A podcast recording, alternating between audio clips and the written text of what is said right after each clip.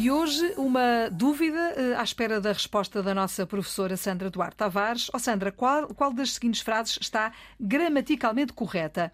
A RTP reserva-se o direito de alterar a programação sem aviso prévio ou a RTP reserva-se ao direito de alterar a programação sem aviso prévio. Portanto, a dúvida aqui é: reserva-se o direito ou reserva-se ao direito?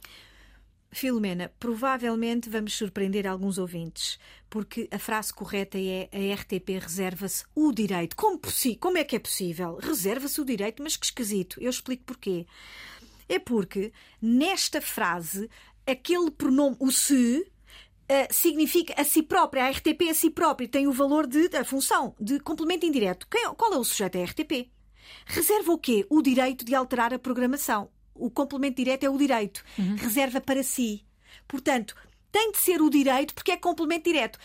A RTP reserva para si o direito de alterar. Hum, muito bem. É, muita Quando gente, desmontamos é mais quando fácil. Quando desmontamos é mais fácil, mas muita gente pensa que é ao direito, fica melhor. Ou há, já ouvi também no direito, reserva-se no direito. Não. Reserva, reserva-se o direito porque é complemento direto. Reserva o quê? O direito sobre si, para si. Pronto, está explicado. Obrigada, Sandra Duarte Tavares, na ponta da língua, todos os dias a esta hora na Antena 1, sempre quiser também na RTP Play.